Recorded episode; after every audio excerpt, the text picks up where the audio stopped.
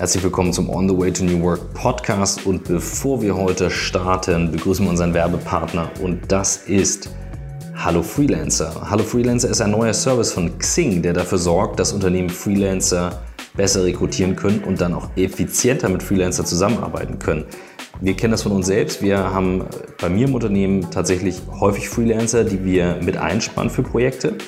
Und was Hallo Freelancer macht ist, und das Ganze gibt es schon seit August 2018, also könnt ihr auf sehr viele Erfahrungen zurückgreifen, ist, dass die auf 400.000 Freelancer in der Xing-Datenbank zurückgreifen, euch das Finden von Freelancern einfacher machen und vor allem dann wirklich den ganzen Prozess helfen mit zu managen. Also die ganzen Projektanfragen, dann die Skills anpassen, die ihr braucht. Das heißt, ihr spart extrem viel Zeit und ihr äh, erspart euch vor allem auch dieses ganze Listenchaos und das Thema, äh, wo packe ich die Daten hin, wo schreibe ich was auf und so weiter. Und ähm, ihr habt hier bei Hello Freelancer eben die Möglichkeit, wie mit einem CRM-Tool und einer Matching-Software dafür zu sorgen, dass ihr im Unternehmen mit diesen Freelancern dann auch langfristig zusammenarbeitet und das Ganze eben auch sehr positiv und unterhaltsam gestaltet. Das ist das, was Hello Freelancer bietet. Also, Schaut euch das Ganze mal an unter hallofreelancer.com slash newwork und hier habt ihr die Möglichkeit, jetzt exklusiv für euch hier die On the Way to New Work Zuhörer, ein kostenloses White Paper zu bekommen unter diesem Link hallofreelancer.com slash newwork, was euch dabei hilft zu verstehen, wie man Freelancer besser für seine Projekte gewinnt, warum sie absagen, wie man eben langfristig mit Freelancern zusammenarbeitet. Und jetzt viel Spaß beim On the Way to New Work Podcast.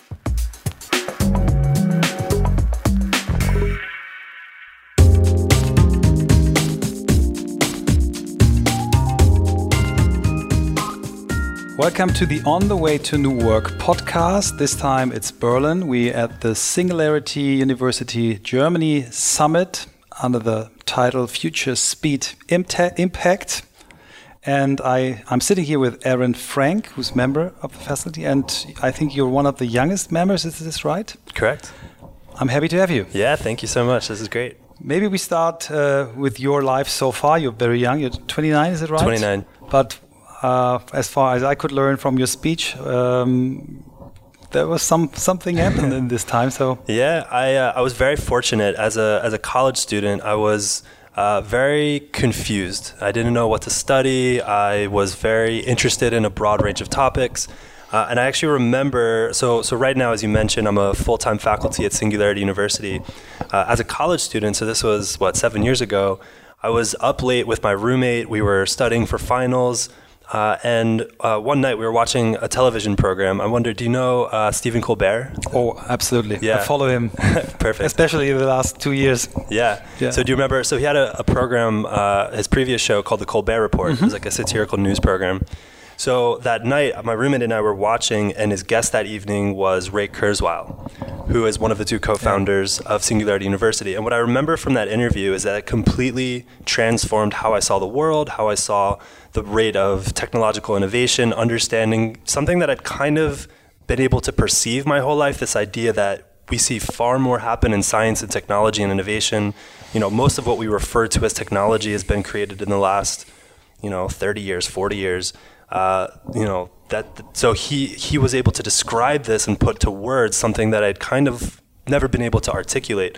Uh, and so from that, I, was, I said that's where I want to be. Um, and then very, very interested in high school in these topics like like uh, biology, um, engineering, yeah. physics. Yeah, I mean, I was I was a very um, sort of cross disciplinary. I had very cross disciplinary interests. I mean, I was fascinated by you know space science and you know studying the galaxy, and uh, I thought maybe I wanted to be an astronomer at some point. Um, my my both my brother and my father are both physicians, so some of the life sciences. Um, okay, you had some technical background. Hmm? yeah, I mean, I'd been exposed to it, um, but my but what I studied in university was more on the communication, um, writing, journalism, mm-hmm. public mm-hmm. relations side of it.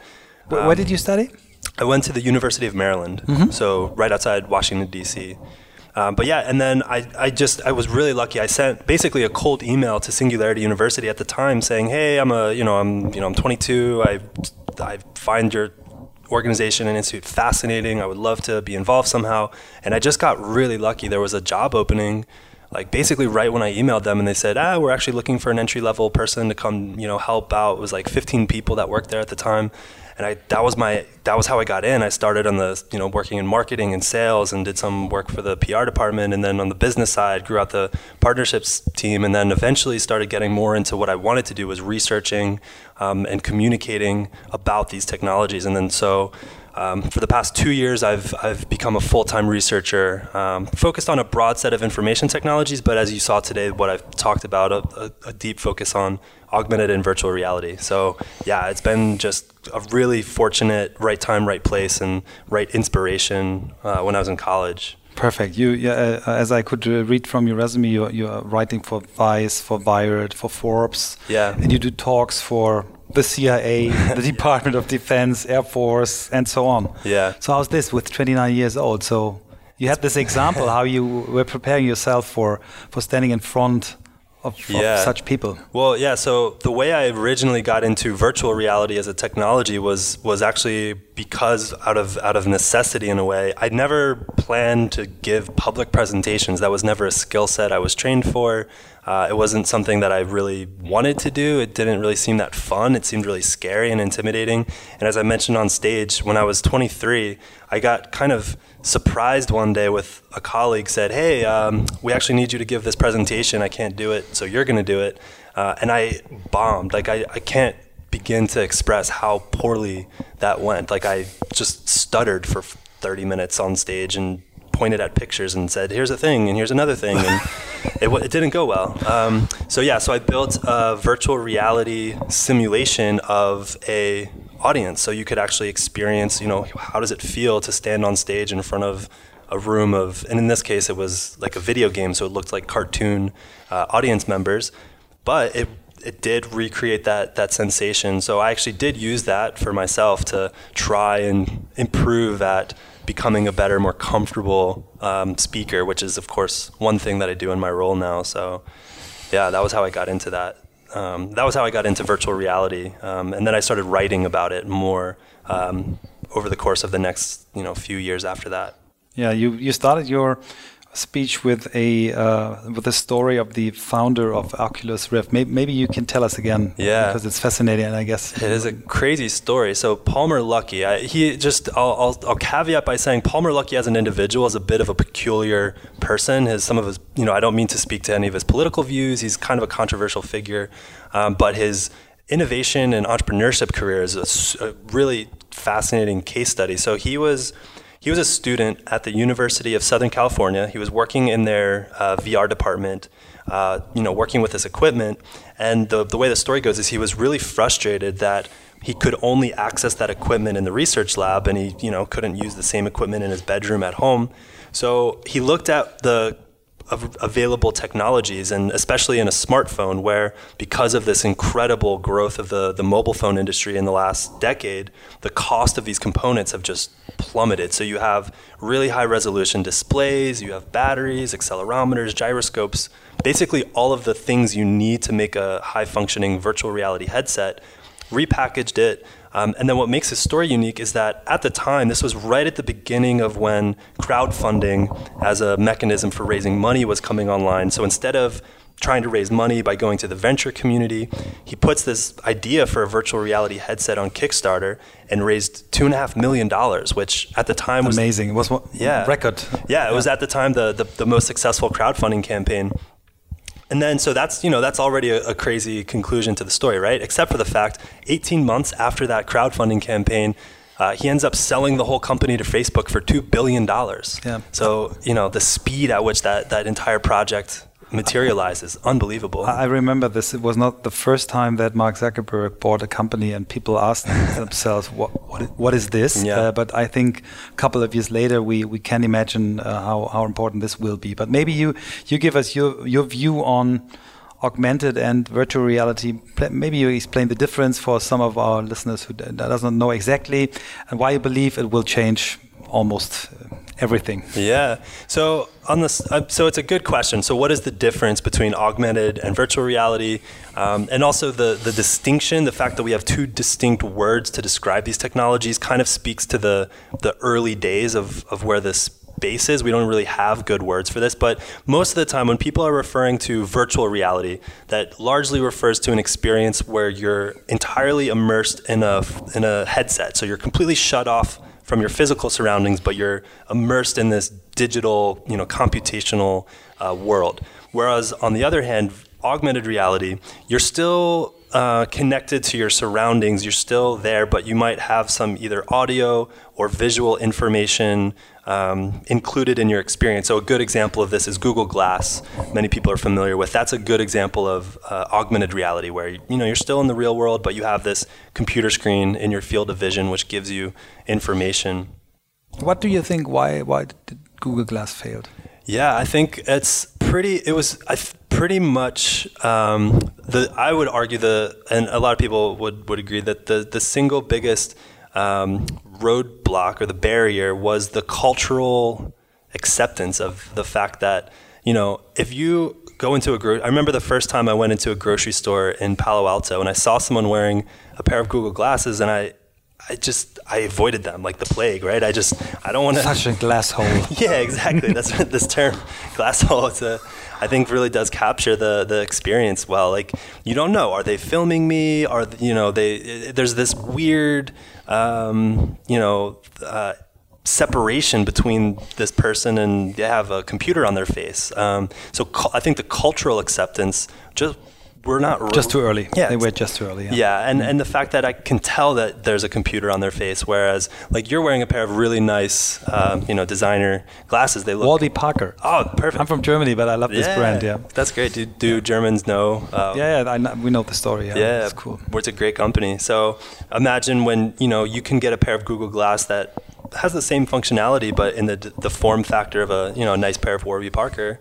That that doesn't create that same cultural gag reflex. Um, I would argue that's probably one of the biggest reasons that, that Google Glass um, failed, aside from the fact that it was expensive, you know, wasn't really clearly obvious what you could use with it.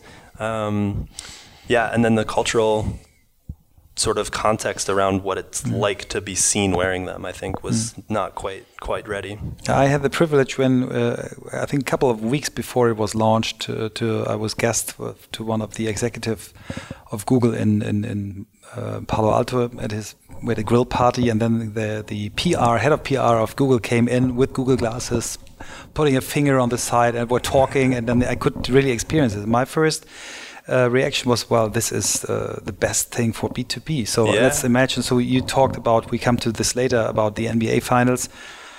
Um, the coach of an NBA team is wearing these glasses and he uh, looks at his uh, players and he, he sees all data. Yeah. Uh, and he could see, okay, how many uh, balls did he throw in the wrong direction mm. or, or, what is his pulse, or whatever, or, or for, for other things. And you, you mentioned um, the HoloLens of, yep. of Microsoft, which I think they they've started much more in this B two B uh, aspect. Uh, yeah. Uh, you had the ThyssenKrupp example. Maybe yeah. you, you explain this a little bit. Yeah. So so the I'm please I might uh, need your assistance on the pronunciation. Pascal, the moderator of the event, was was coaching me. But uh, so ThyssenKrupp. Perfect. There it's, it is. It's my client, so I, oh, great. I know it very good. Yeah, yeah. yeah. So they um, so they have um, uh, an experiment underway looking at how using the hands-free nature of working with an augmented reality pair of glasses like the Hololens uh, can improve the efficiency of their field technicians when they go out to do elevator repairs.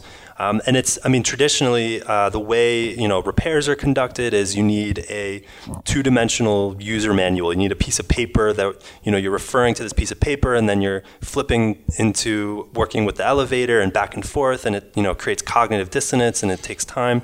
Um, and so working with, uh, and, and, we can talk about, you asked earlier, what's the, you know, why will these technologies transform the world? I think because of the fact that the information depicted in an augmented or virtual reality world is three dimensional, is that, that can't be overstated as why that's really significant. But in the case of uh, ThyssenKrupp, is getting three dimensional information about the elevator, about what the repairs that need to be done in real time, hands free, without having to rely on a user manual.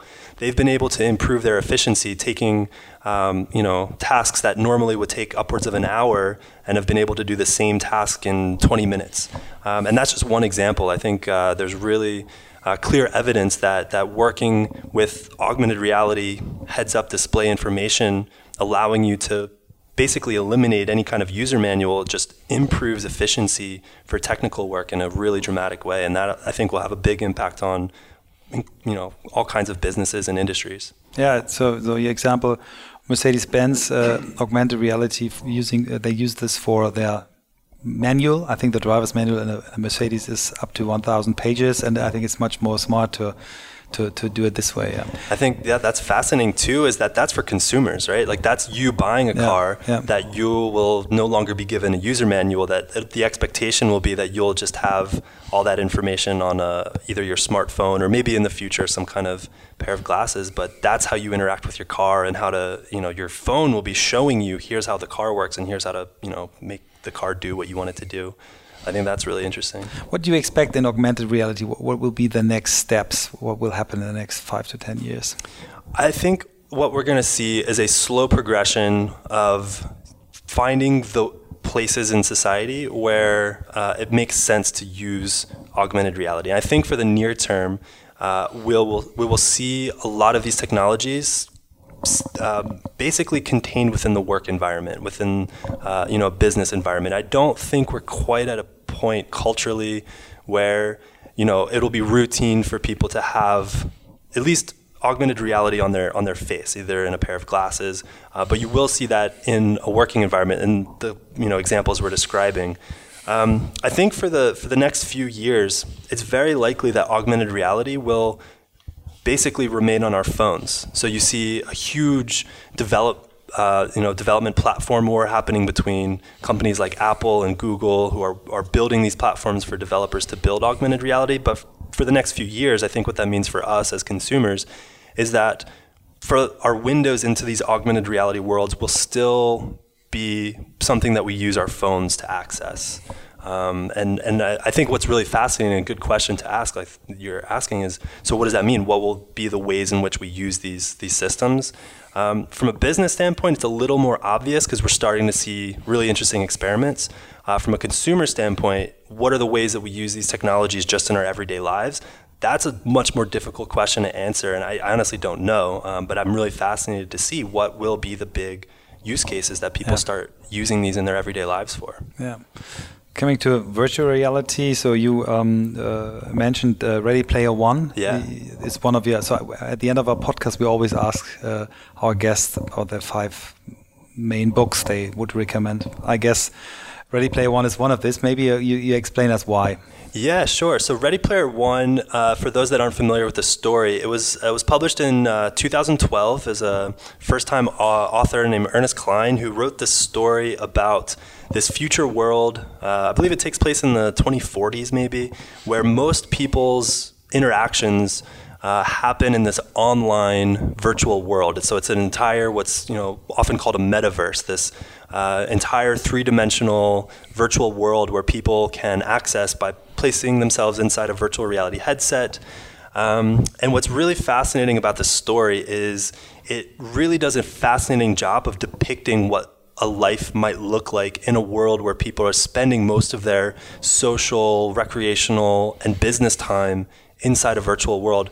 Um, for a business audience, I actually do recommend this book because one of the things I find really fascinating in Ready Player One is the business models that exist that are depicted in this future world. Like, if you pay attention in the book, what people are paying money for inside virtual reality is actually a very, I think, a, a really clever depiction, and I, I, I think probably a good indicator for what business models will look like in virtual worlds like in Ready Player One. Um, the other thing to point out about this book, maybe two things. Uh, one, uh, when Facebook acquired Oculus, every new employee that starts a job uh, within the Oculus department at Facebook, they're issued a copy of this book. So this is the book that wow. these uh, employees are, are given to read.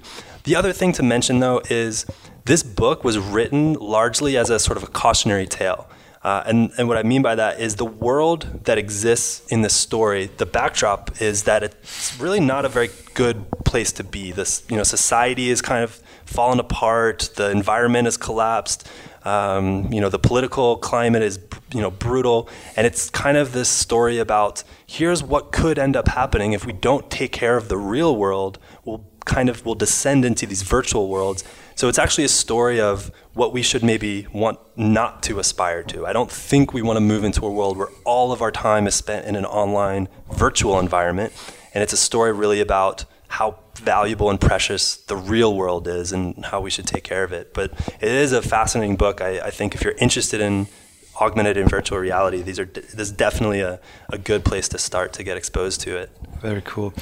Um, maybe we, we, we add this question now. So there are some scientists which, which say that uh, VR has the potential to make people really addicted, like heroin, cocaine, stuff like this. Do you believe in this, or is it uh, that people get really addicted to, to be in virtual reality?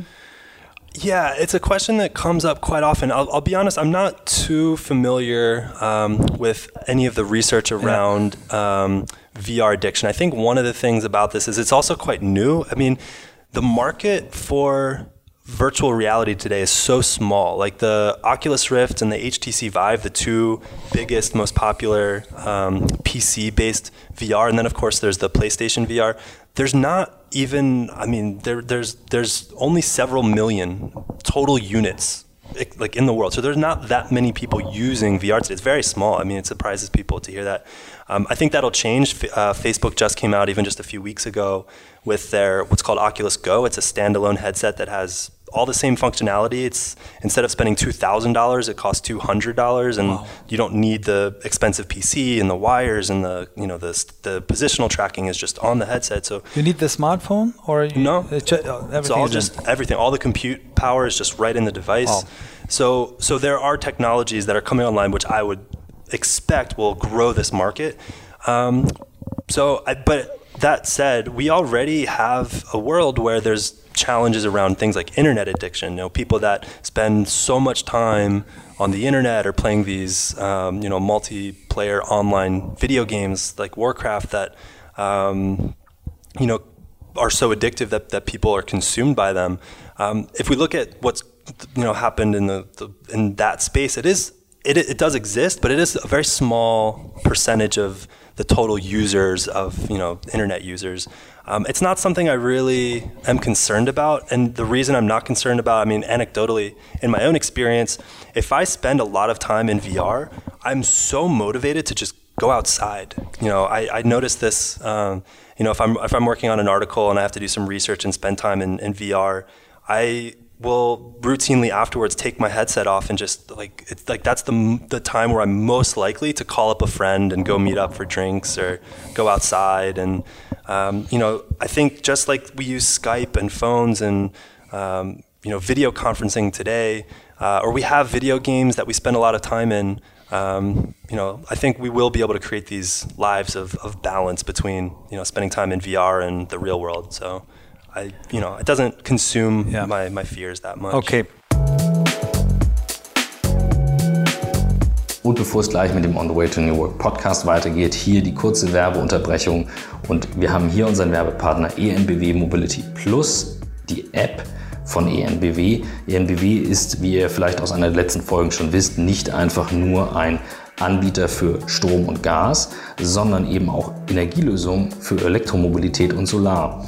Und wenn ihr jetzt denkt, oh, interessiert mich aber nicht, weil was brauche ich von Elektromobilität, dann denkt dran, das ist ja die Zukunft, denn wenn man einfach überall und zuverlässig wissen will, wo Ladestationen sind, dann könnt ihr diese App auch jetzt schon mal ausprobieren und nutzen. Das heißt, wer von euch ein Verbrennungsmotor noch fährt, soll ja vorkommen im Jahr 2019, für den hat ENBW diese App gebaut, denn ihr habt hier einen Fahrsimulator und könnt nachschauen, wie ihr tatsächlich von Station zu Station kämet bei dem normalen Fahrverhalten, das ihr habt. Also sprich, ihr nehmt die Fahrdaten, nehmt die App und könnt mit dieser App dann eben sehen, wie weit ihr kommt. Das zweite ist, ihr könnt Ladestationen darüber finden, logisch, dafür ist die App ja da. Und wenn ihr selber schon ein Elektroauto habt, auch mit der App bezahlen.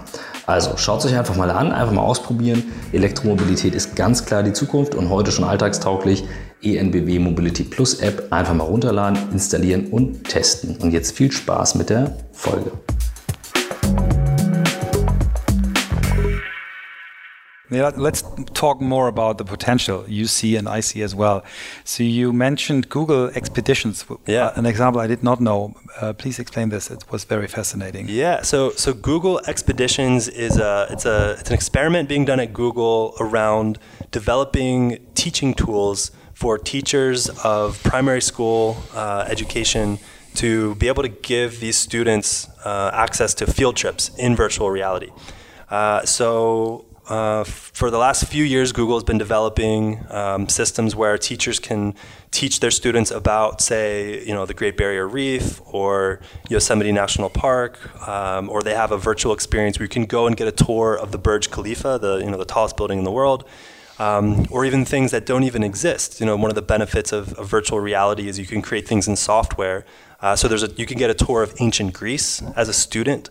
Um, and what's what's unique? You can land this, on the moon. Yeah, exactly. I mean, something that you might see in a video or see a picture of, but imagine being able to be placed in a virtual environment and actually experience that.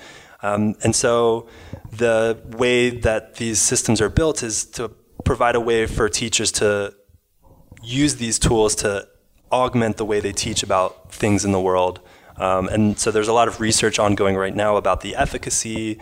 Um, you know, does it engage students to participate and want to learn about things in a way that may have been boring in the past? Um, so I think, so actually, when I was a kid, one of my favorite television programs. I wonder, do you have this in uh, in Germany? It's called the Magic School Bus. Do you know this? No, no. I, uh, so the it's a it's an American uh, cartoon education. We had Sesame Street. Yeah, of course. yeah, I mean that's a that's a that's a you know that's a classic. Um, so the the way mm-hmm. uh, the way the Magic School Bus works is it was a show about a teacher who had this school bus which could take her students on these like really wild field trips. Like this the but there was my favorite episode where was where they shrunk the, the students in the, in the bus down to the size of a blood cell, and they actually you get a tour of the human body Amazing. by actually, you know, shrinking down. And so what virtual reality is basically now become like that magic school bus. There are all kinds of um, uh, education applications where you can get a tour of the human digestive system or the circulatory system or the respiratory system by becoming the same size as you know um, someone uh, you know, navigating inside the human body. And it is a far more immersive way to learn about something like human, the human body by experiencing it yourself than, you know, reading about it in a textbook. And so Google Expeditions is a, a, really cool um, sort of early experiment to see how that actually um, helps teachers or does it help teachers to, to mm. teach students? I, I, I, totally buy this. I, I, read an article of Peter Drucker, which he wrote 1999. Uh, where he rose the question, "How do I learn?" And he, uh, I, I, never thought about uh, this topic. How, how, how do I learn? There are people who are good in reading, others are good in uh, watching movies, others are good in doing, and they learn just if they do it. There are even people who have to talk. So I had a partner who was always talking two to three hours about a topic, and he needed people around him. And I was, I, I get crazy. I couldn't. And now I say, well, I, I, just did not know that this is a way to learn. And we had we had one uh, guest in our podcast uh, when I asked him the question, "What what are your favorite books?" He said, "I don't read books. I, mm. I watch uh, YouTube videos and, uh, with 1.6 speed." Mm. So faster videos. And I yeah. think the uh, that in, in, in, virtual reality there is a huge potential to uh, to reimagine the world and all the new topics. Um, and I, I, believe this. You had another very nice um, example, which was Tribe, this, this yeah. DJ experience. Maybe you explain this. Yeah, this is one of my favorite. Uh, this was really clicked for me because for years, people that have talked about the potential of virtual reality very obviously have pointed out, oh, this will be a great way to educate people. And the examples was always given, like, oh yeah, imagine you're a child and you want to, you know, learn about uh, ancient Greece and you get a tour. Like, yeah, that makes sense. But when I visited this company in San Francisco, they're they're called Tribe uh, Tribe VR. Uh, what really clicked for me is that actually the real powerful impact of augmented and virtual reality for education won't be learning by seeing things or being exposed to experiences, but will be to actually learn things by doing them in augmented and virtual reality. So, specifically, what Tribe looked at was the industry around uh, the YouTube tutorial business, which is apparently a massive industry, the advertising revenues, uh, the, the kinds of things people turn to YouTube to learn new skills range from how to cook, how to play guitar, how to um, you know, do repairs on a car, how to, you know, set up their Wi-Fi router, how to, you know, tie a bow tie, all of these things that, that is just a massive industry that people watch videos on YouTube. So what augmented virtual reality allow for is you can actually work with these um, environments by using your own hands, and that's that's a really big deal. So so what Tribe has started, their first application is around music, uh, and they're training, they're using virtual reality to train people how to use uh, DJ booths or like DJ controllers. So the video I showed uh, earlier was essentially the first time in my life that I'd ever been placed in front of a DJ controller. And because it was in virtual reality, I put on my headset. I am using my own hands. There's a, a tutorial that's guiding me and showing me here's you know here's how to plus uh, press play. Here's how to, you know, here's where you place the music. Here's the crossfader. Here's how to toggle between different albums. You know, all those knobs and dials. Here's what this one does. Here's the treble. Here's the bass. Here's how to, you know, they teach you how to do a drop. You know, like mm-hmm. a, you know, mm-hmm. electronic music thing, whatever. Um, and what was really fascinating is when I pulled off the headset and I came out of the environment, they placed me in front of a real DJ controller and I now knew exactly how it worked. I now, within five minutes of actually using my own hands to actually learn how to work this thing, I didn't have to watch any YouTube videos. Um, and, and the other thing that I found really fascinating is I was able to work with this DJ controller in virtual reality without having to buy my own DJ controller because it's just software.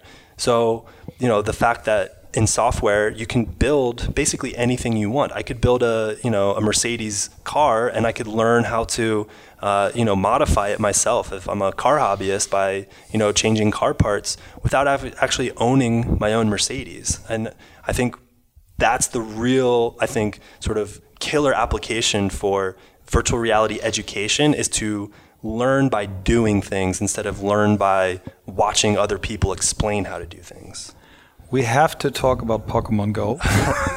it was one of, of, your of your uh, topics was augmented ge geography, yeah. um, and uh, Pokemon Go was your example. So in, in Germany, we had a uh, we had a period where where many people played it. I, I, think now it's it's some some more quiet, but yeah. I think it was fascinating. And maybe you you can tell us what, what, what is the fascinating thing about and what do you expect in this in this area in the yeah. future? I think this this topic, this idea of how so Pokemon Go is a very specific type of augmented reality, what we could call location-based augmented reality, where uh, you tie digital information to physical places in the real world. I think this topic for me is one of the most fascinating areas in this entire space. Like if I had to find a sub specialty within this area, I think this is where I would uh, pursue because what I think is really fascinating, and, and there's there's a few examples, and I'm trying to collect more research around some examples of this where uh, and the story I told on stage, I think, is a really helpful one. Where so there's um, so my girlfriend lives in Amsterdam, and actually the reason I play Pokemon Go is I was I was never into Pokemon when I was a kid. I'd never really planned on playing it, but she was a big fan. She got me into it, and it became addictive. Anyway, so there's a coffee house in Vondelpark in Amsterdam that um, that's the story I want to hear. yeah, it was it was really fascinating. So so I remember we used to go to this coffee house. It's called the Blue Tea House. It's in the middle of Vondelpark. Uh, you know, maybe some of your listeners have, have been there, they know it. Uh, we went in 2015 when we first started dating. We used to go that summer, and it was always, you know, pretty empty. Like we'd be able to find a, a seat, it was fine. The next year, uh, the next summer, Pokemon Go had just come out, and you could not find a seat. You just you couldn't get a seat at this place, and the reason is in Pokemon Go there was a weird thing that happened where there were three Pokestops which in the game, if you're not familiar, are the things that you mm-hmm. have to walk to to collect the items mm-hmm. that that sat right on the blue tea house. So what that meant is that Pokemon Go players who were very lazy that didn't want to have to walk around could basically just sit at this coffee house and just spin these Pokestops and catch all the Pokemon that came without having to walk around. And then, of course, you can sit, buy coffee and drink and hang out with friends. And and it's just okay. So think about for a moment. If you're the owner of the Blue Tea House, you see what you. I mean, I, I don't know, but like maybe they tripled their revenue that one summer. They didn't change a single thing about the physical world. They didn't get better Wi-Fi network. They didn't have to worry about reviews on TripAdvisor. They didn't have to get a new coffee uh, recipe. They didn't have to get you know you know um, renovate their bathroom. Nothing. They didn't change anything about the physical world. And because of this invisible digital universe of Pokemon Go, we see this impact to their business.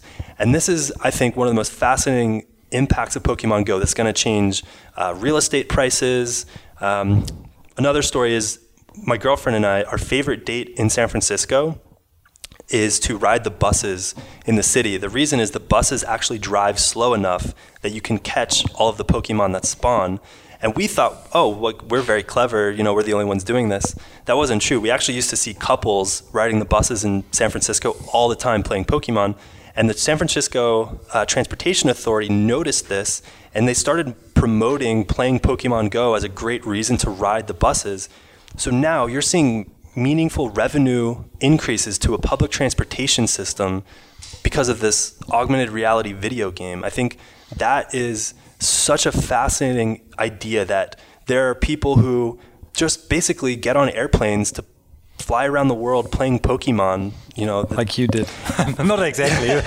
yeah, not quite. It was a it was a work trip, but that's fair. um, but that's um, yeah. I think the the intersection between physical space and where we as consumers, you know, where we go, why we go there, what we do when they get there, that's changed not because of anything about the physical world, but because of this invisible digital augmented reality world is such a, a weird future that we're going to have to navigate. And I know I talked a lot about Pokemon Go, but it's not just Pokemon Go that, that we're going to see this this happen.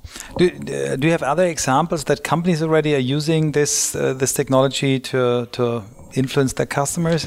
yeah, so so there's there's a couple that come to mind. There's one company in London that's actually maybe the most successful non Pokemon location based uh, augmented reality game. It's a game called Snatch. Uh, the way Snatch works, it's basically Pokemon Go, but instead of catching Pokemon, you catch these parcels, and inside these parcels are prizes that different brands and companies have um, worked. So let's say Nintendo might put a Nintendo Switch somewhere in the city of, of Berlin, and you have to you can go and find them, or, or maybe Starbucks will put a you know discount for a free cup of coffee in the city. And the way Snatch works is this, the design is if you find a parcel in the city, you get to keep what is ever is inside of it as long as you can hold that parcel for six hours. And as a game, if I'm if I have the app and I see that oh you have a parcel and you're sitting next to me, I can try and steal them from you. Now, what they've done is they've partnered with businesses in London. So, like, let's say a bar where a certain bar in London might be a, a, safe zone, where if I go and sit there for six hours, no one could steal what I've collected. And so people are doing this. People are now going and sitting at a bar to play this augmented reality game, spending money, know, money yeah. in the real world. Um, so that's that's one example. I've also I know. Um, Vodacom, it's a subsidiary, and I just learned about this last week in, when I was in South Africa uh, a subsidiary of Vodafone um, did um, like a like an experimental marketing concept where they hid some prize kind of like Pokemon Go out in the world um, and incentivizing people to go and um, go to Vodacom retail stores to sign up for, for new businesses or you know get a, a Vodacom account. Um, and they had like I think they had hidden like money, like a thousand dollars US or something, out at different retail locations uh, for Vodacom stores. Um, but but these are I mean these are just gaming examples. Yeah, but but but we're gonna have shows all, the potential. Shows yeah. the potential, yeah. yeah. And and it's not just gonna be gaming. It's gonna be you know I'm gonna be able to leave uh, instructions for my parents when they land at the airport in San Francisco to you know pull up their phone and I'll have tied digital information about how to, you know, find the, the car rental at the San Francisco airport. You're, like here, follow these instructions. That's, you know, location relevant information that I was able to tie to a physical place in the real world that helped them navigate that uh, environment. And uh, you know, again, this is something that I don't know what the use case for something like lo- location augmented reality will be. Right now, all the examples that we have are games like Pokemon Go, but in the future, I think it will go way beyond gaming and, and will really transform how we relate to physical space in really interesting ways. Und bevor es gleich mit dem On the Way to New Work Podcast weitergeht, hier die kurze Werbeunterbrechung für unseren Werbepartner Blinkist. Blinkist ist eine App, mit der ihr über zweieinhalbtausend internationale Sachbuchbestseller innerhalb von 15 Minuten erfassen könnt. Das sind nämlich Zusammenfassungen von Büchern zu allen möglichen Themen. Das können Leadership-Bücher sein, Biografien, Psychologie, Ratgeber und so weiter. Also alles Mögliche, was man eben doch gerne mal lesen möchte. Und ihr kennt das vielleicht, häufig hat man diese Bücher stapelweise neben dem Bett liegen oder nimmt sie mit in Urlaub oder hat sie in der App und möchte sie lesen, kommt aber nicht dazu, weil es natürlich auch noch tausend andere Themen gibt. Dann bekommt ihr hier eben die Zusammenfassung in 15 Minuten. Außerdem am Ende von jedem Titel konkrete Handlungsanweisungen und etwas, was auch hier in den ähm, Zuhörer-Feedbacks immer wieder kommt, Lifehacks für die Produktivität. Großartig. Das Ganze gibt es auf Deutsch und auf Englisch. Schaut da mal rein, Buch auswählen, einfach mal ausprobieren. Das Ganze ist kostenlos zum Testen, also die Möglichkeit, das einfach mal auszuprobieren. Jeden Monat kommen so an die 50 Titel hinzu. Das können Titel sein wie die sieben Wege zur Effektivität oder eben Biografien, wie schon gesagt, alles Mögliche dabei, wie ich Dinge geregelt kriege. Also wirklich extrem viel dabei. Schaut jetzt mal auf die Website blinkist.de slash newwork, denn dort bekommt ihr 25% Rabatt auf das Jahresabo. Wie schreibt man das Ganze? b-l-i-n-k-i-s-t.de slash newwork. blinkist.de slash newwork. Raufschauen, angucken, ausprobieren. Und jetzt viel Spaß mit der Folge. Let's let's switch to your last um, part of your presentation, the shared virtual experiences. You, I, I don't, I'm not quite sure if you started with Second Life, but you had Second Life as an example, and I was really, yeah, fascinated that Did you that's ever still use- alive. Yeah, Yeah. in the in the very beginning. Yeah, yeah, in Yeah. the beginning. Um, but it's still alive. It's Um, huge. It's massive. yeah. Yeah. Um, so, so Second Life, uh, I was really fascinated. Is always the example that's held up as a, you know, look at this online virtual world. Um, and we talked earlier about Ready Player One. You could point to Second Life as a really good example of like an early prototype of the metaverse that is depicted in, in Ready Player One. Um, but yeah, Second Life is huge today. So you know, most people when I talk about these these ideas ask me, you know, whatever happened to Second Life? You know, 15 years ago, the media was obsessed with it. They were saying, you know, everyone's going to have an account on Second Life. Everyone's going to have an office in Second Life. Everyone's going to have their job in Second Life. That never really was the case. That never really occurred. Uh, but Second Life today is still so big. There's still about a monthly, um, sorry, uh, a million monthly active users, which was at its peak. It was that that actually was uh, what what it peaked at. Is still it, it basically hit this hockey stick growth curve and then hit this plateau, but it hasn't dropped off. It's still the same million users, um, and the in-game economy of Second Life in 2017 was half a billion dollars amazing. unbelievable. Yeah. So it's it's huge. Um, there's really fascinating communities in Second Life. Um, if anyone's interested in getting a, an update, uh, The Atlantic did a really nice feature story uh, last December. So December 2017, um, there's a really good feature feature article, um, basically looking at how people are still using Second Life and, and what it's what it's there for. And there's some really fascinating stories uh, in there about ways people use it. But it's still a huge phenomenon. Cool.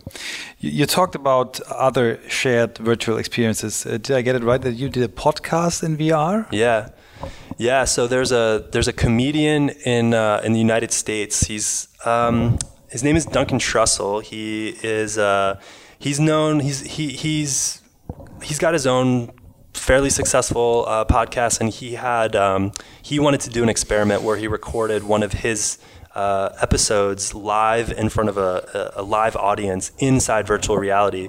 So he had uh, me and one of my other um, coworkers, uh, another faculty by the name of uh, Ramez Naam. Uh, we met him in a platform called AltSpace, and we recorded a podcast in live in front of a you know a room of people that were there virtually, but were spread across you know Cool. all over the world. Yeah, it was a really interesting experience. And yet, this election example Yeah. from the US. Uh, how did this work? Um, Yeah, so AltSpace, um, so AltSpace is a company uh, just acquired by Microsoft recently, but they, for the last few years, have been creating ways for people to experience things online uh, in a virtual environment together. So one of their first um, experiments was they built a virtual recreation of Rockefeller Plaza, a Rockefeller Center in uh, in New York, and that whole plaza. And what they they used that space during the U.S. election um, to do. Uh, they had press conferences there, um, and they did a live taping, uh, or sort of live showing of the first uh, presidential debate. So what that meant is that as a user, I basically put on my Oculus Rift. I was taken to a virtual recreation of Rockefeller Plaza where I could interact with other people as avatars, and you can walk around the space and talk to them. And then there was a big screen where they were showing and broadcasting. Uh, a live feed of the, the presidential debate, and it was it was basically like going to a you know, I want to say like a rock concert. It was, I mean, it was, the, you know, it was, a, Funny. it was pretty dystopian. It was the, yeah. you know, the U.S. political climate in VR. So um, it's no less dystopian there. But people watch dystopias in movies as well. So yeah, yeah. But it was, it was really fascinating to, you know, meet people from all over the world and you know, watch this in virtual virtual reality. And yeah, that was that was one of the first experiences I had. Um, really sharing an experience with other people. Um, and it's probably worth noting that actually, so just this past week was a really big uh, announcement in, in this world of sharing experiences together. Facebook um, just launched a platform called Venues, which is instead of in the, the example of AltSpace, which I showed, was a virtual environment. What Facebook has done has has put um, 360 cameras at real locations. So their first location was the Red Rocks Amphitheater in Denver. It's a really famous, mm-hmm. beautiful mm-hmm. concert venue. Um, and they show, um, you could actually attend. Uh, their first one was a Vance Joy, the Australian performer, the musician, uh, was a, uh, a Vance Joy concert. But was, what was unique about it is you could attend this concert live at Red Rocks in Denver, but you could do that with other people. So you could actually do it socially. You could actually sit there as a virtual avatar at this real location, not a virtual recreation, and do that with other people and create the, the shared social experience mm. of that. And that's the first time that there's the real live action with the, the social component. That's never been um, merged before. And so that was actually just happened for the first time last week. And um, I was bummed I missed it, but I'm, I'm going to go home and have access to my, my Oculus, and they'll have more events later this summer. I mean, what, what does this mean? We, you talked in your speech about uh, Golden State Warriors. I'm, I'm a, yeah. I'm a fan of, of this team. Uh, um, Good, I guess. What, did you watch the game last no, night? No, it's too late. It's like three in the morning. you, you heard about it? Yeah. Steph Curry nine three pointers. Yeah, I think it's a record. record. Yeah. yeah, finals record. Will we see um, NBA finals in VR in five years? Today. You can already there's a there's a platform called Next VR. They are already broadcasting uh, NBA games live in virtual reality. If you have a VR headset, you can go and feel like you're sitting courtside and have go to different camera angles. This was actually one of the first. Um, the NBA super. The NBA is a really interesting, progressive, yeah. progressive innovative um, sports. Uh, um, body and they uh, for the past i think this is even the second season where you could uh, basically watch live NBA games entirely in virtual reality. Uh, what they're missing though is the social component. Mm-hmm, so you mm-hmm. can't do that. Like you and I, you couldn't be here in Berlin, and I'm in San Francisco, and we could watch together. Mm-hmm. But but it you, will happen. It will happen yeah, absolutely. Yeah. But already, yeah, you can already go and watch the NBA finals. Last last question. So you you work. Uh, in a university which is for so many people like like all of us here in Berlin the source of inspiration right now. How, how do you get inspiration?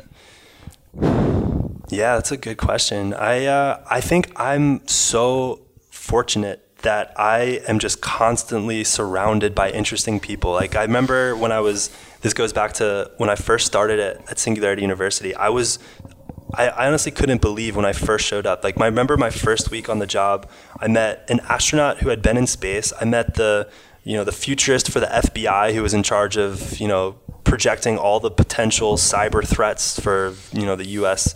Um, you know, intelligence community. I met, uh, you know, really interesting biotechnologists who were working on DNA platforms for, uh, you know, programming, you know, even life uh, you know, th- this is just like the average day. I don't. I mean, I'm very, very fortunate. I don't mean to, you know, suggest that this is like a common thing. I know how fortunate I am, and so I, it's very easy to remain inspired, being so consumed by an environment where there's so much interesting things happening at a speed. Um, this has actually become one of my favorite interview questions when uh, we're we're looking at hiring uh, people at Singularity University. I love asking people is like, what's the last thing that you came across that really surprised you or blew your mind? It doesn't even need to be like a tech thing or uh, you know, but and I love that question because you can really get a sense of you know where people are spending time learning or reading about. And for me, I just, I'm I have my mind blown like every week just talking to different people in different spaces, whether it's artificial intelligence or robotics. Um, yeah, and I think um, you know there's so much happening, and and and I think a place like Singularity University is interesting because it's just it's like a convening body. It's like the it's like the the the water cooler, like the oasis that brings so many different kinds of um, technologists together to look at the intersection and being being kind of at the middle of that is such a really cool opportunity. Thank you so much. Yeah, thank you. Any questions do you have for me or? This is uh, yeah. I, I'd be curious what um, from from the day so far. Is Yeah. there anything that I, I mean? I'd like to ask you this question. Like, Yeah. is there anything like that's really surprised you? I love getting that sense of like su- like what surprised you. Or Yeah, it, it, I really have to say that that uh, your speech surprised me, and um, because I I have two, I, as I mentioned to you, two boys, 19, 22, very much into gaming, and um, yeah, it, it's a, you surprised me because you because you're so young at age, but you you you have so much experience in this field, so much interest, so much passion, and the way you were presenting your your topic, and this is, is the same for your colleagues, was was really really touching. And so uh, yeah, the the first. Uh, half day was was amazing, and I'm happy that we still have uh, some more speeches to see and That's to go. awesome, yeah. and I met Ray uh, Ray Kurzweil uh, as you? well. Yeah, when we were in, in, in Mountain View, I think two or three years ago. And last year, we, so I do every year I do a trip with colleagues from Okay. from uh, the agency industry in Germany uh, and and some clients. And this was the first time was he at Google by yeah, that point? Yeah, yeah, Yeah. It was. I think it was three years ago. Okay, yeah. And last time we met, uh, we met some uh, staff members of of, of uh, Singularity. There was a, a lady. He was. She was digital biologist. This Hmm. really kicked me off. So what, what in, in bio, biology with digital stuff is Yeah. possible at this time. Yeah. But uh, I think the whole thing is so so your your CEO and co-founder who talked to us um, about his his um, consulting thing with uh, Harman Kardon and Yeah. Samsung. So because the good thing is that you yeah you you you have the perspective what will happen 10 20 30 years uh, in advance but you you bring it back to what can we do now and the whole uh, the this whole ambition or notion of of yeah let's let's do things let's stop talking let's uh, embrace the future um, I think um, yeah this this really Are your kicked me. kids interested in the same kinds of topics? Yeah, they are. They are. And uh, so I, I, I told them uh, whenever they, they want to do a coding course or do a singularity thing, they, they just Yeah. get the money for it. And, I think it's and the best you think that they might have a, a path towards getting into some kind of technology or yeah, they, they started both uh, um, in, in, in the direction of communication, but Mm, yeah. they do it with, with this technical Yeah, very technology cool. approach. Yeah, I mean, um, yeah, I can I can definitely.